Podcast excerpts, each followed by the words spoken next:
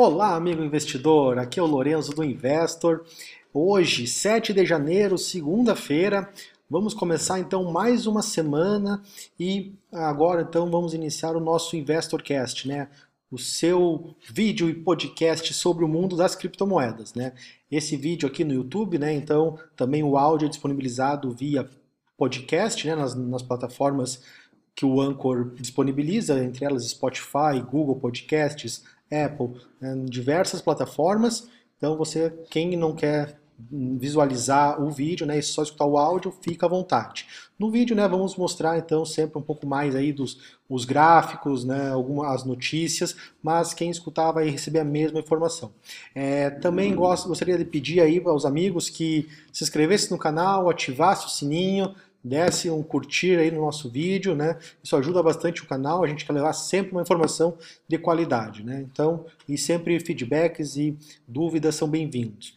Então, meus amigos, essa semana, ontem, né, no caso, de tarde, aí, o Bitcoin passou por um movimento de alta a partir das 3 horas da tarde e com isso superou os 4 mil dólares. E como eu tinha comentado na sexta-feira, nós tínhamos uma figura aqui de um triângulo simétrico e, e, ontem, né, no caso, nesse momento foi rompido né, esse triângulo e o Bitcoin aí já foi direto para os 4 mil dólares né, e chegou aí em outra, em outra resistência de nível intermediário. É, hoje ele se mantém levemente em queda, nesse momento o Bitcoin cai 0,79%, sendo negociado a 4 mil dólares. Ethereum, 150 dólares, aí uma queda de 2,39. É, XRP, né, o token da, do Ripple, aí caindo, quer dizer, subindo aí, né, 0,19%. No geral, aí mercado em queda, né, a gente vê é, XRP, é, Stellar e, e Tron, né, TRX, é, despontando aí com movimentos de alta. Vamos passar aqui o panorama do mercado no CoinMarketCap, nesse momento aí, market cap 136 bilhões, né, volume de 17,8 bilhões nas últimas 24 horas, né, um volume muito bom, e a dominância do Bitcoin aí em torno de 51,8, né, beirando aí os 52%. Então, nesse momento aqui no CoinMarketCap, que pega a cotação das últimas 24 horas, temos aí Bitcoin alta, Stellar, é, outros outros criptoativos, né, que eu gosto de ver sempre para acompanhar outras altcoins, alguma movimentação, alguma variação mais é, maior aí, alguma altcoin abaixo do top 50, por exemplo, acabo monitorando aqui pelo CoinMarketCap. É, vamos ver aqui, Digibyte 8%, BitShares 11%, Bugira Coin 68%, mas é aquele caso, né? Como sempre reforço, né? Um dos problemas do CoinMarketCap é um ativo aí com 57 mil dólares de movimentação numa exchange, no caso a Livecoin, que é uma exchange que já negociou aí outros projetos tipo Scan, né? É, projetos que realmente passavam por pumps, aí movimentos é, de forte alta, e no caso a Bugira Coin aí um movimento é, nessa exchange Livecoin.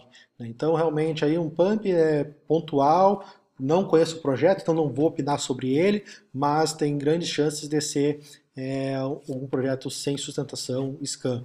Lembro muito da Livecoin, do caso da DIG, né? DIG é um projeto que um famoso analista americano, é, investidor de cripto e do mercado de ações, um analista que veio do mercado de ações e foi para cripto, o Ronnie Moas, defendia o investimento na DIG.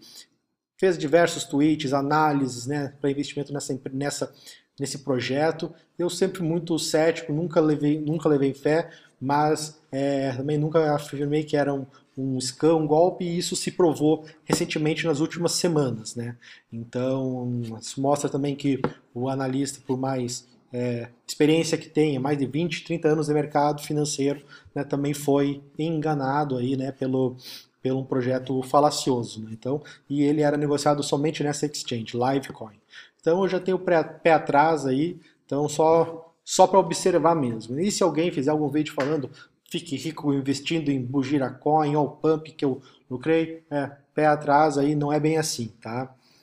Então, esse sempre, gosto de fazer esses avisos, né, que tem aí ditos youtubers, né, que fazem vídeos aí mostrando que lucraram em tal altcoin e realmente isso é, é, são É, muitas vezes de forma, isso é feito de, forma falaciosa. E no mais aqui, no top 100, nenhuma grande alteração. Repo, né, que eu falei na sexta-feira, né, tem um amigo aí do canal do Telegram me explicou, leu, me explicou como que é o projeto. Então, Repo aí, o Xfoca lá do Telegram, um abraço para ele, né, mostrou ali um, um, uma ideia interessante, mas que eu vejo que é difícil execução, né, utilizando blockchain e a plataforma do Stellar. Né? Então, realmente eles querem é, atuar no mercado automobil de carros, né, recuperação de carros, né, que tem que ser apreendidos. Então, realmente aí é muito delicado. Né. Um grande desafio. Aí no Mobile Go caindo 12%, Mobile Go, um projeto construído na plataforma da Waves, né?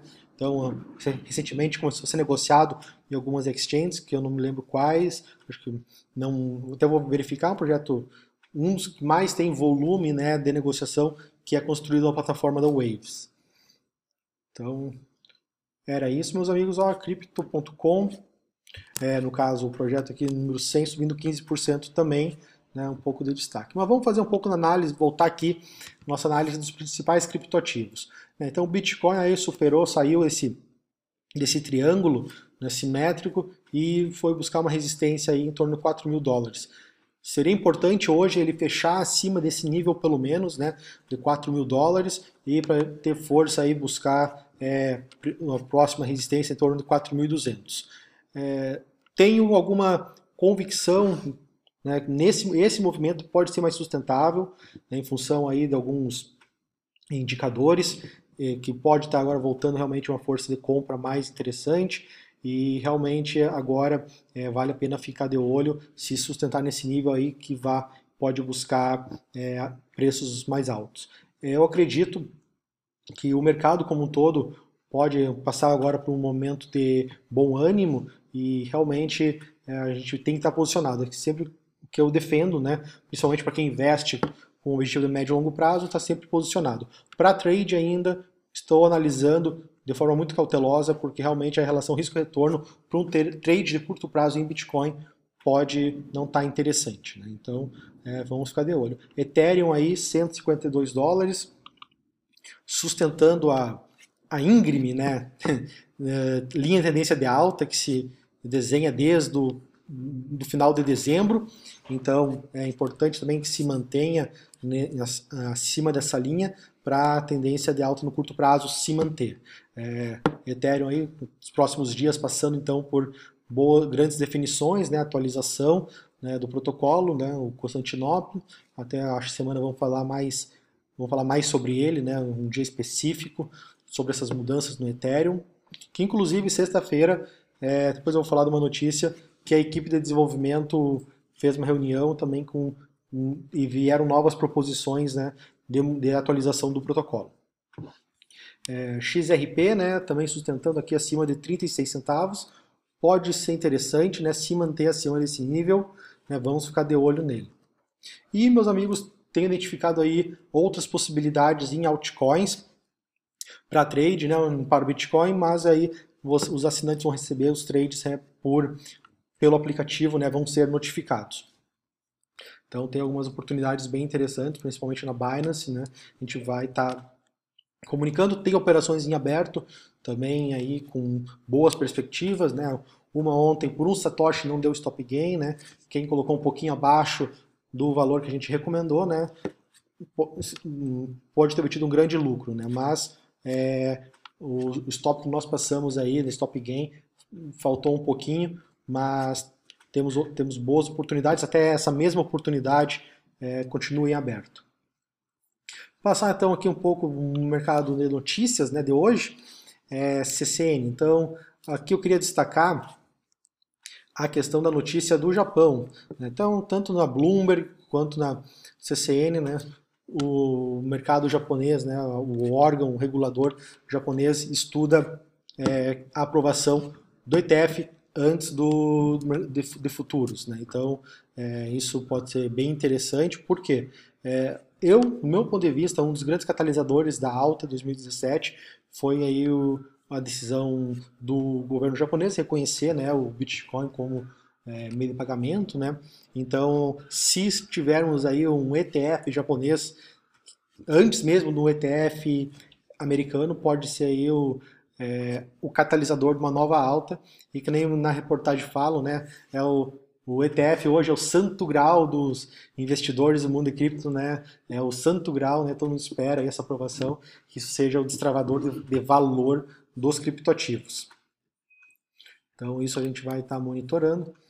Então, aqui no The Block Crypto também, né, passando, é, eles fazendo essa, essa consideração né, sobre a decisão do Japão, a questão do, do estado do Colorado, né, que está evoluindo aí numa regulação né, para emissão de tokens, né, com leis próprias do estado. Né, mercado, nos Estados Unidos, cada estado tem a sua própria regulação, então o estado do Colorado vem trabalhando para criar uma uma política própria aí para regular né, o mercado de, de criptos.